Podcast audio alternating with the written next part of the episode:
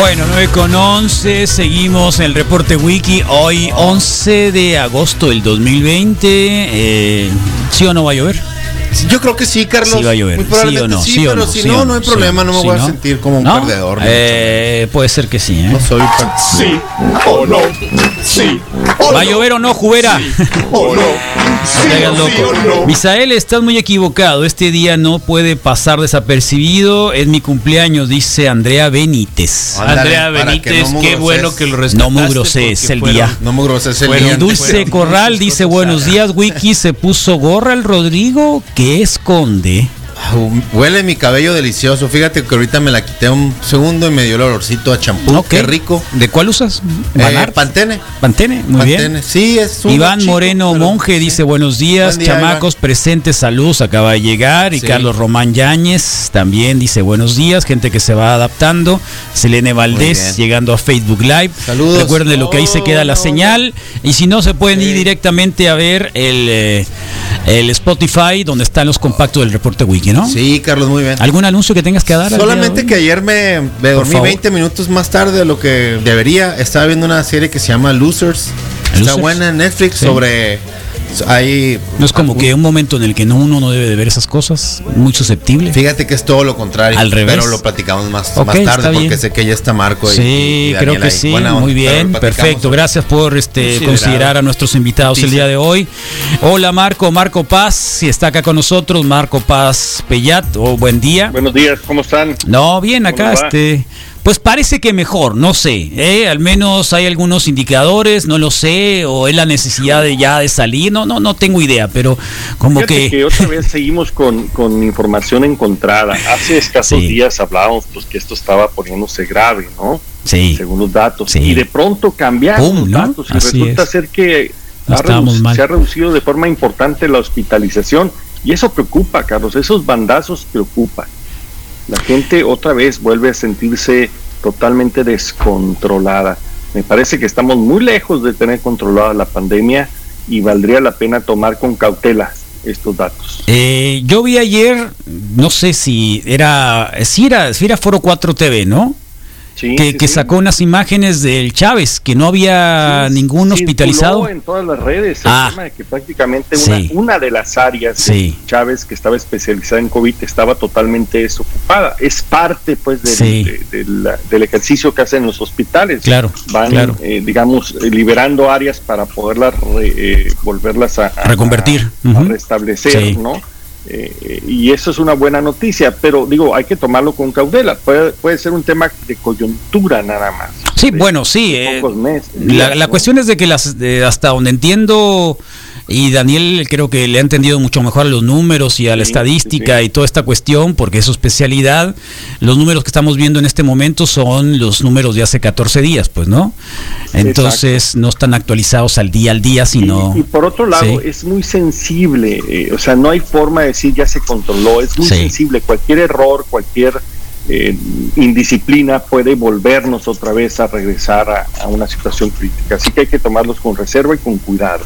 Muy bien, perfecto. Pues bienvenidos ambos, tanto Daniel Rivera que está ahí de Macrodata, que ahorita también interviene, y Marco que nos va a presentar sobre, sobre este nuevo estudio también que tiene que ver Sí. con... Así es, uno es uno del Gabinete de Comunicación Estratégica sobre la nueva normalidad y tiene que ver con este tema, la reapertura de los establecimientos comerciales. Ya estamos en eso, no podemos seguir aguantando, tenemos que producir bienes y servicios y la gente tiene que tener ingresos. Entonces, este estudio habla un poco del estado de ánimo, se hizo a finales del mes de julio y, y viene, inicia preguntando sobre la, la- si las autoridades de salud están preparadas. El 75% dice que no, hay dudas de que están preparadas y mucho tiene que ver pues con estos bandazos que a veces dan en la información. Respecto al control del gobierno ante la expansión del coronavirus, pues obviamente también el 74% dice que no se tiene bajo control la situación, así que hay que hacerlo. Las autoridades eh, por ejemplo, López Gatel ha disminuido marginalmente su aprobación eh, de muy bueno y muy bueno, pasó de, de junio del 60% al 59%, es un punto porcentual, y el presidente mejoró del 46% al 48%. Siguen siendo castigadas las autoridades y sigue siendo López Gatel el mejor calificado. sin lugar a dudas, ¿no? Muy bien. Dice lugares. Oye, Marco, Marco, eh, perdón ahí que los interrumpa. Eh, digo, para tener esa exposición diaria ya por 200 días, no sé cuántos días van de este tema. Ciento, pues tampoco no está tan mal, ¿no? sí. No, no. Yo, yo creo que, que López Gatel ha sido un magnífico fusible para el presidente, le ha funcionado muy bien y se ha sostenido, eh, pero para López Obrador sí ha significado eh, eh, un, golpe, ¿no? Este, a medida que logra cambiar la conversación, se aliviana tantito como ahorita, pero pues la triste realidad se vuelve a imponer y lo vuelve a regresar a, niveles debajo del 50%, que para él son niveles bajos, ¿no? Como normalmente nos tiene acostumbrados. Eh, en, cuanto a los lugares a los que dejó de asistir por la cuarentena, el 21% dice que al cine, el 13% a los centros comerciales, el 8% a restaurantes, 6% a parques y el 6% al trabajo. Actividades de entretenimiento que dejó de realizar durante la cuarentena, hacer ejercicio, ir al gimnasio, el 28%, la más afectada, ir al cine, el 13%, salidas o reuniones con amigos y familiares, el 9%, salir a parques, el 6.5%, y salir a caminar el 6%. Actividades que realizaría una vez que volvamos a la normalidad, visitar a la familia 17%, ir a la iglesia y agradecer a Dios el 10%, salir a casa y caminar el 10% y acudir a su trabajo el 9%. Respecto a si está de acuerdo con que se reabran algunos de los establecimientos, por ejemplo, la gente está deseosa que se abran los pequeños negocios con el 92%, librerías el 74%, restaurantes el 71% y urgen porque además es un tema de empleo importante. Centros comerciales 63%, hoteles 61%, tiendas departamentales el 55%. ¿Qué tanto efectivas le parecen las medidas que se están estableciendo, las medidas preventivas? el 65% dice que es suficiente y el 32% dice que son insuficientes. O sea, una tercera parte tiene dudas que las medidas sean suficientemente eh, efectivas. Eh, respecto a que si el, el, el, eh, este ah, pistola para tomar la temperatura hace daño, pues el 74% dice que no, de pronto empezó a aparecer ahí una preocupación. El cubrebocas como medida efectiva se está incrementando en, en, cuanto al entendimiento de su efectividad, el 97.9, 98% dice que sí es muy efectivo y esa es una buena eh, noticia. Respecto a los contagios por la reapertura de establecimientos, pues la gente dice que el 75% dice que sí, va a aumentar, el 13% dice que va a disminuir y solamente el 6% dice que se, seguirá este, totalmente igual.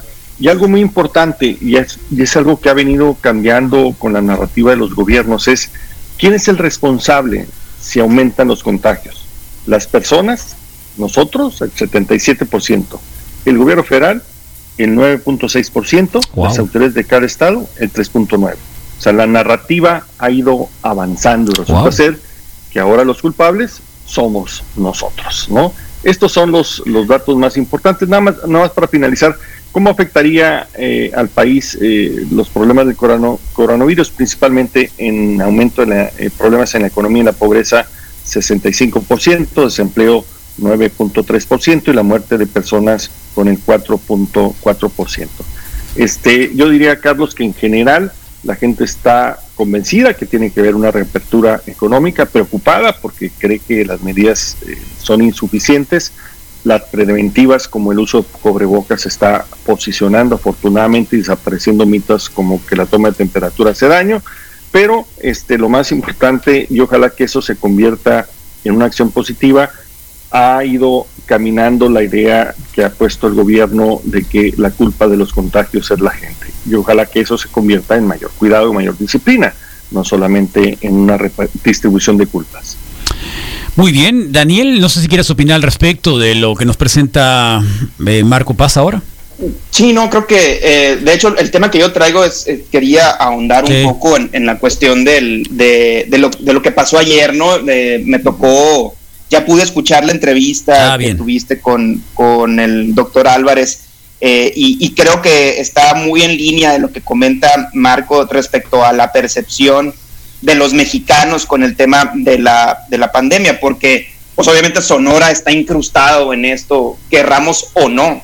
creo que eh, es, un virus muy nuevo en donde nadie realmente sabía eh, qué, hacer, o sea, como que las decisiones se toman en base a cierta información, eh, se evalúan y, se buscan mejorar, o sea, creo que dentro de todo, dentro de los más de 50 mil muertos, dentro de los muertos aquí en, en Sonora, creo que hasta cierto punto pues se hizo lo que se pudo con lo que se tuvo, ¿no? Creo que desde un principio se tomó la decisión a nivel nacional y obviamente Sonora no es la excepción de, que no se iba a poder hacer un, no se iban a poder hacer pruebas masivas, o sea, que no se iban a comprar pruebas masivas. Eh, creo que se tomó la decisión que la prioridad número uno era mantener la ocupación hospitalaria dentro de los límites y, y hasta cierto punto creo que se logró. Sí suponemos que ya pasamos la parte más álgida de la, de la pandemia en cuanto a número de casos diarios, número de muertes diarias, etc. Yo, te pregunto una cosa, eh, ojalá los dos pudiéramos un poco relacionar esto, esto que Marco está diciendo, que quién es el responsable, digamos, de las muertes, ¿no? De alguna manera, la ocupación hospitalaria también y en el momento en el que estamos. Eh, un conocido, conocido de hace mucho tiempo, que es periodista también, bueno, más político de periodista, eh, publicaba de lo que le había sucedido a su papá. Ellos viven en Ciudad Obregón, papá tiene más de 70 años, eh, se infectó, la hermana le estuvo este, administrando medicamento en su casa, ¿no? Este, parece que en algún momento tuvo la necesidad de utilizar oxígeno eh, lo llevaron ya cuando la condición de él desmejoró de una necesidad de, hospitalización y cuando llegó al hospital del IMSS, del Obregón, que es de los mejores, o es el mejor hospital que tenemos en el estado, creo, eh, público, este, no hubo espacio para él. ¿No? Eso fue cuando estaba más complicado KGM, ¿se acuerdan? Cuando no, cuando la ocupación hospitalaria estaba súper fuerte y, y la activación. ¿De quién es la culpa, por ejemplo, de eso?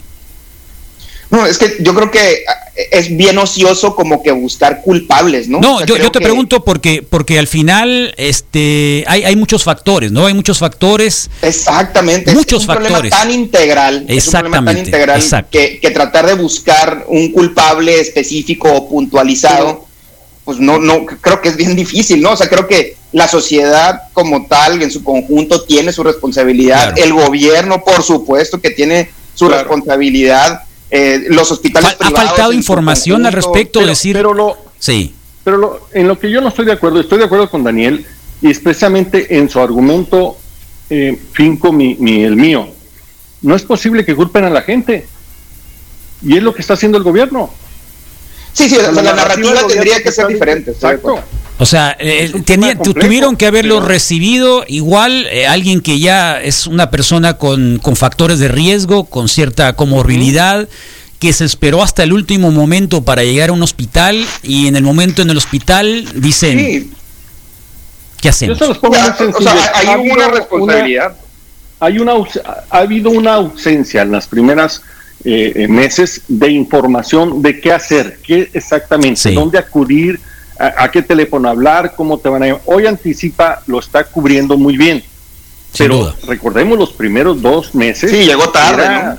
Sí, exacto. Y esa ha sido una responsabilidad del gobierno. Mucho se pudo haber evitado si el gobierno hubiera orientado correctamente. O la, o, la, o la propia responsabilidad de la gente que piensan de que si te acercabas a tres cuadras de un hospital o de un, de un el centro centinela te ibas a infectar, ¿no? Entonces mucha gente prefería quedarse en su casa viendo a ver cómo sobrevivías que llegar a un hospital. Hay mucha gente que también eh, eh, pasó a, mal ¿no? en esta enfermedad porque tenía miedo llegar a un hospital. Yo creo que la primera o, el, gran error, si no es, yo creo que hubo varios, ¿no? Pero creo que el más grande es un error de comunicación por parte del gobierno. Porque para empezar nos daban mensajes mixtos el gobierno federal, el gobierno estatal y el gobierno municipal. Nos lo siguen dando, ¿no? creo que poco a poco se han ido alineando, pero en un principio creo que los mensajes fueron muy, muy encontrados. Y eso lo único que provoca es lo que dices, Carlos, mucha confusión. Mucha o sea, ¿qué hago? ¿Me voy al hospital? No, uso cubrebocas, no lo uso. Eh, me quedo en la casa. Sí, claro claro, claro. O sea, me, tomo la ivermectina o no me lo tomo, pero pues claro. salió la alcaldesa diciendo que sí, pero ya salieron acá diciendo que no. O sea, sí es muy complicado, o, creo que la parte más complicada ha sido la comunicación. Y es que fue como para digo, La, confusión está presente en Y la verdad, tampoco es para justificar a nadie, pero platicábamos el viernes con un médico que siempre nos ha echado la mano acá, un urgenciólogo, Omar Robles, y nos decía, tuvimos que recursar la escuela de medicina con esto. Claro. Sí, es lo que yo te decía ahorita al principio. Creo que eh, nadie, no hay ningún experto en, en COVID-19 en el mundo, ¿no? Porque es algo tan nuevo que pues en realidad no, no se sabe, o sea, no, no sabemos qué, es lo que se tiene que hacer o qué es lo que no. Se toman las decisiones en base a la información que se tiene, pero también se tendría que tener la flexibilidad para cambiar eh, la estrategia sobre la marcha porque no funciona. Ahora, yo quisiera puntualizar, Carlos, eh, Marcos, si me permiten, sobre la entrevista de ayer que estuvieron con el doctor Álvarez, varias cositas, o sea, o casos importantes. Eh, la primera es por qué fue el cambio de la metodología, por qué el cambio de la base a esta base de las enfermedades respiratorias graves. O sea, si esta era la mejor fuente, ¿por qué no se utilizó desde el principio? ¿Qué, qué, qué sucedió? Que se tomó la, la, la decisión de irse por la, la, primera base y no por la segunda. Eh, y si no hay un fin político, ¿por qué cambiarla a la mitad de la pandemia? O sea, ¿qué los hizo cambiar de opinión? ¿Qué los hizo decir, ah, no, creo que esta es la mejor opción? Y, y, si el error fue haber usado esa fuente desde el principio, ¿en qué momento se dan cuenta de que hay que cambiarla? O sea, ¿quién, ¿cuáles son los argumentos de decir, ah, bueno, ahora vamos a usar esta otra, ¿no? Y, yo creo que todo se resume, Carlos, Marco, y creo que, y, es donde quisiera... Eh, Puedes poner en contexto, se refiere Daniel a que de pronto la semana pasada la ocupación hospitalaria andaba por encima de los 1.300, ¿no? Hospitalizados COVID eh, nos decía, confirmaba más o menos desde un inicio que eran desde en tanto privado y como público 800 camas COVID y 800 cuartos con respirador artificial. Sí, que llegaron a ser 980, estuvieron ahí oscilando. Entonces, cuando uno veía cifras de 1400, 1500, decías, bueno, esto está a full. Rebasadísimo. Está rebasadísimo. Entonces, estamos a full. Sin embargo, eh, después de tres o cuatro días, creo que fue miércoles o jueves, de pronto las 1400 bajaron a 1300, a, perdón, a, menos de 400. Entonces dijimos, ¿dónde quedaron los 1000? Oye, Carlos, y, lo que, y lo que yo creo que falta preguntarle al doctor Álvarez, y, si en alguna otra ocasión eh, te concede la entrevista, es el tema de los datos abiertos en Sonora. ¿Por qué no tenemos mm. datos abiertos en Sonora como en otras bases? Digamos, ha habido líneas que han cruzado toda la, crisis. Primero, eh, problemas en la comunicación. Segundo, problemas en la información. No hemos tenido información que pueda ser clara, auditable de los tres niveles de gobierno. Se toman decisiones y no sabemos qué consecuencias han tenido, si han servido o no se siguen tomando otras decisiones. Y, hay estados que sí han tomado otro tipo de medidas en cuanto a datos abiertos, como la Ciudad de México, que les ha permitido focalizar sus esfuerzos en diferentes colonias, en diferentes secciones, etcétera. Y en Sonora, eh, la realidad es que no tenemos datos abiertos. Lo que nos ofrece eh, mi compañero Dogo Moreno es algo que sale de, de lo que él recoge diariamente, pero no es una base de datos oficial del gobierno del estado. Creo que ahí nos queda una gran lección respecto al tema de los datos altos, porque creo que se pudo haber encontrado la falla desde un principio o se hubiera podido sugerir el cambio de metodología desde un principio, en dado caso que fuera lo más adecuado. Claro, así es. Muy bien, eh, la explicación que dio Gerardo Álvarez fue de que lo que se estaba contabilizando eran todos los hospitalizados, no solo los, los enfermos COVID, ¿no? Eso digamos que fue lo que de alguna manera justificó o solicitó algún tipo de... Sí, lo, que él decía es que como que se iban hacia atrás en el tiempo y entonces metías a los hospitalizados que estuvieron hospitalizados en junio, ¿no? Que a lo mejor puede ser que sigan hospitalizados ahorita, pero ya sin COVID. O, bueno, al final de cuentas creo que sigue estando bien confuso que, o sea, ¿cuál es, cuál es, la, cuál es el tema, no? Muchas cosas nos estamos enterando de explicaciones hasta ahorita en el quinto mes. Por favor, eso desde el principio se deja claro. ¿O por qué no se utilizó esta fuente desde el principio, la de las enfermedades respiratorias graves? Claro. Ahora, lo que estamos viendo es de que como que, no sé, ¿cómo ven ustedes esta reinserción, esta nueva normalidad que cada vez se ve más, eh, más normal? Yo salí a las 2 de la tarde ayer, sé que no hay escuelas, pero ya los semáforos ya tienen fila de 5, 7, 8 carros, ¿no? Cosa que antes no se veía, entonces como que hemos perdido el miedo, como que los centros de, de, diversión, sobre todo públicos, acá los colegas de la ruina ya están recibiendo bastantita gente los fines de semana, entonces como que ya o se le perdió el miedo o qué está pasando. Eh, Carlos, eh, eh, Daniel, le voy a pedir una disculpa. Desafortunadamente me voy a tener que retirar porque tengo un no te preocupes. No te preocupes, Marco. No te preocupes, Marco. a la orden. Un abrazo. Gracias, Marco. Marco, Paz, que lo pueden encontrar en Marco Paz eh, Pellat. Obviamente que no es el único momento en el que está él colaborando en ningún único espacio, así que le agradecemos mucho que esté acá con nosotros. Son las 9.31. Generalmente empezamos más tempranito, pero hoy teníamos ahí una, una pequeña entrevista con el director del Instituto de la Juventud de Hermosillo. Bueno, Daniel, seguimos. Yo, te cacho ahí el comentario, Carlos, en el sentido de que tampoco no se puede esperar que la sociedad se guarde por cinco, seis meses o un año, ¿no? Creo que eh, cuando se pide un esfuerzo extra en abril, en mayo, en junio, en julio y ahora en agosto, pues lo que provocas es precisamente eso, que la gente piense, bueno, pues a lo mejor no está tan grave, ¿no? Porque pues ya tengo varios meses encerrado, este, y, y, cada vez me piden que, que nomás amplíe el esfuerzo y que nomás amplíe el esfuerzo. Yo creo que yo creo que es difícil o, no me parece correcto culpar a la sociedad por quererse mover o por quererse eh, restablecer su, llamada normalidad. Yo creo que aquí tiene que ver eh, el tema del tiempo y el tema de que eh, tiene el mismo sentido salir a la calle con 50 mil muertos a que nos encierren en marzo con uno. ¿Sí me explico? O sea, como que no, ninguna de las dos cosas tiene sentido, pues, porque creo que la narrativa ha sido la errónea, la narrativa no ha sido, eh, ya, se perdió el miedo porque todos los días es el mismo, el mismo tema, el mismo, es bueno, la misma campaleta. ¿O es malo, Daniel? Pues es que como sociedad ni somos buenos ni somos malos. Pues. Mm. creo que es, es parte de nuestra, de nuestra dualidad y de, y de, y de nosotros como, como seres humanos, pues no, no, no es como que eh, siempre tomemos las mejores decisiones. Igual quienes están en el gobierno, pues también son humanos y no toman siempre las mejores decisiones. Yo creo que e, es, parte de lo mismo, es parte de, de, un problema muy complejo, de una, de una situación en la que ninguno de los que estamos ahorita vivos habíamos vivido jamás.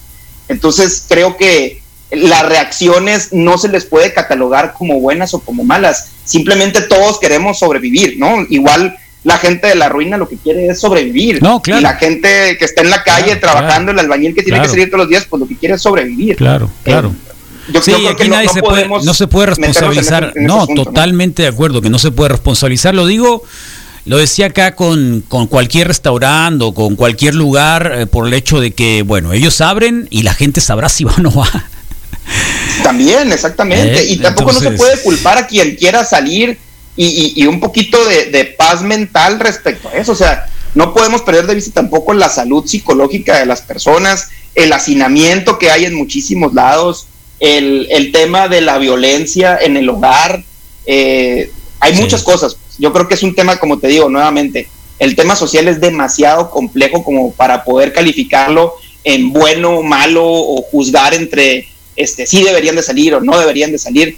Yo creo que es, es, un tema demasiado personal y demasiado difícil. El fin de semana salió nuevamente López Obrador a sacar ahí algunas estadísticas, habla sobre el tema del desempleo, que se perdieron creo que el, mes más fuerte fue mayo o, abril, que se habían perdido cerca... Mayo, sí, creo que mayo. Sí, mayo, que fueron cerca de 800 mil empleos, o sea, bueno, en todo el traspecto habían sido casi un millón de empleos, ¿no?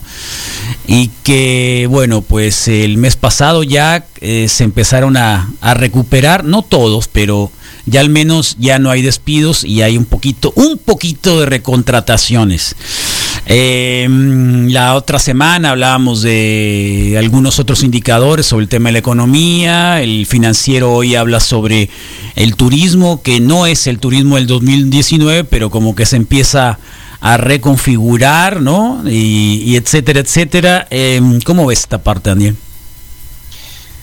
Ah, yo, creo que es, eh, es, evidente que empieza a haber una recuperación, ¿no? Se habla que en el mes de agosto el tema, de la, el tema industrial va a tener un repunte del 17%. Eso es con respecto a los meses anteriores en donde teníamos una caída tremenda, ¿no? Entonces creo yo que, que sí se puede percibir que conforme se abre la economía, empieza a recuperarse un poco el tema económico. Yo creo que va a ser bien difícil que nos alcance por lo menos en todo el año a ver algo eh, parecido a lo que teníamos en febrero de este año, que de por sí no era nada bueno, ¿no? Teníamos, estábamos discutiendo entre si estábamos en una recesión o no, eh, porque básicamente eh, había un decrecimiento del 0.01%, una cosa así. Entonces, Ahora que hablamos de caídas del PIB anualizado del 50%, si, depende obviamente de las metodologías, ¿no? Pero eh, si hablamos de caídas del PIB de dos dígitos, pues creo que eh, difícilmente vamos a, poder recuperarnos rápido. Claro, claro. Claro, tal cual. Muy bien, Daniel. ¿Algo más que nos quieras comentar? Pues no, nada más, eh, Carlos. yo vuelvo a hacer el hincapié en el tema de los la importancia de los datos abiertos por parte del gobierno del estado.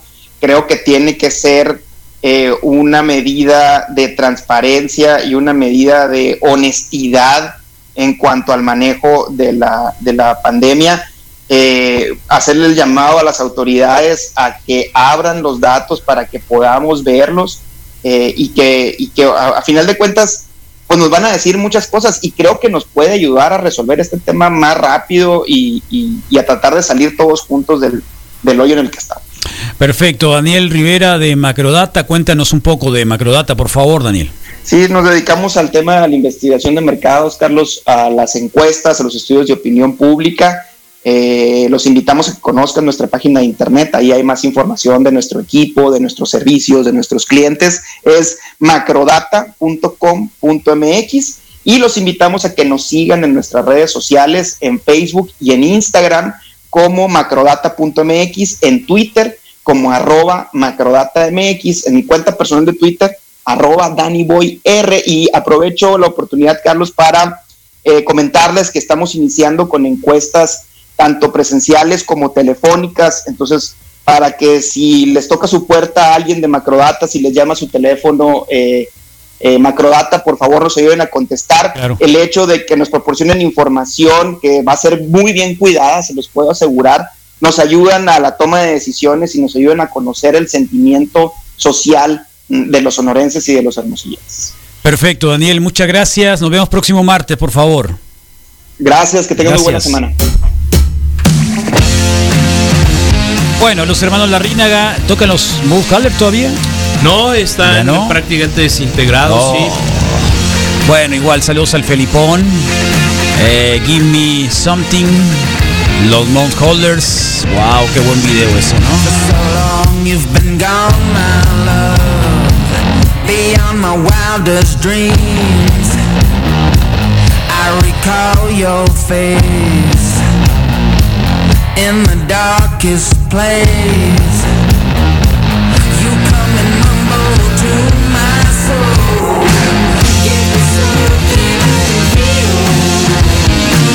Get